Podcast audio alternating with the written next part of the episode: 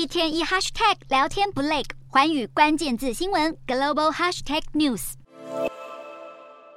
幽默的广告总是能快速抓住观众的眼球，不过这些可不是普通的广告，而是会在二零二三年美式足球超级杯中场时登场的广告。想要自家广告在超级杯中场曝光，可不简单，光是三十秒就要价超过两亿一千万台币。不过这种天文数字的价码，并没有让厂商却步，其实原因很简单。超级杯多年来都是美国收视率最高的节目，赛事中场休息时也有明星歌手进行演出。有学者就认为，观众不只是把广告看过去，赛事期间的闲话家常也都会是广告内容，这将对企业的行销推波助澜。另一方面，超级杯价码惊人的，除了广告费，还有入场费，光是想入场就要先上缴十八万台币。而超级杯广告另一个有趣的观察点，则是可以看看每年投放广告的企业类型有哪些变化。另外，今年预估有超过五千万美国人参与超级杯的赌盘，不过两支挺进比赛的队伍势均力敌，堪萨斯酋长队与费城老鹰队，双方目前的战绩都是十四胜三负。根据美国博彩协会的数据，两支队伍的压注比率都是四十四趴。